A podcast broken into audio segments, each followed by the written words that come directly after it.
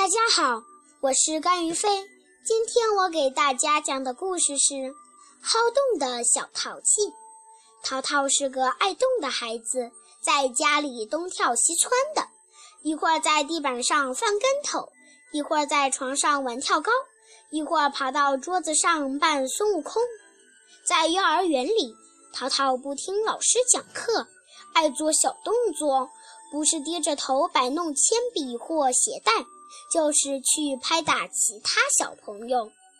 一次，淘淘趁妈妈不注意，拿起开水瓶自己倒水，没想到开水洒在了手上。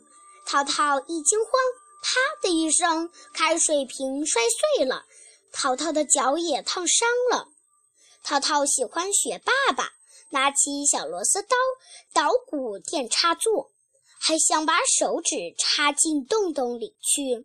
爸爸说：“小洞洞里有电，这样会触电，电老虎是会咬人的。”爸爸在医生的指导下带淘淘一起练拍球，没想到淘淘成了拍球高手，在幼儿园里比赛得了第一名呢。谢谢大家，我的故事讲完了。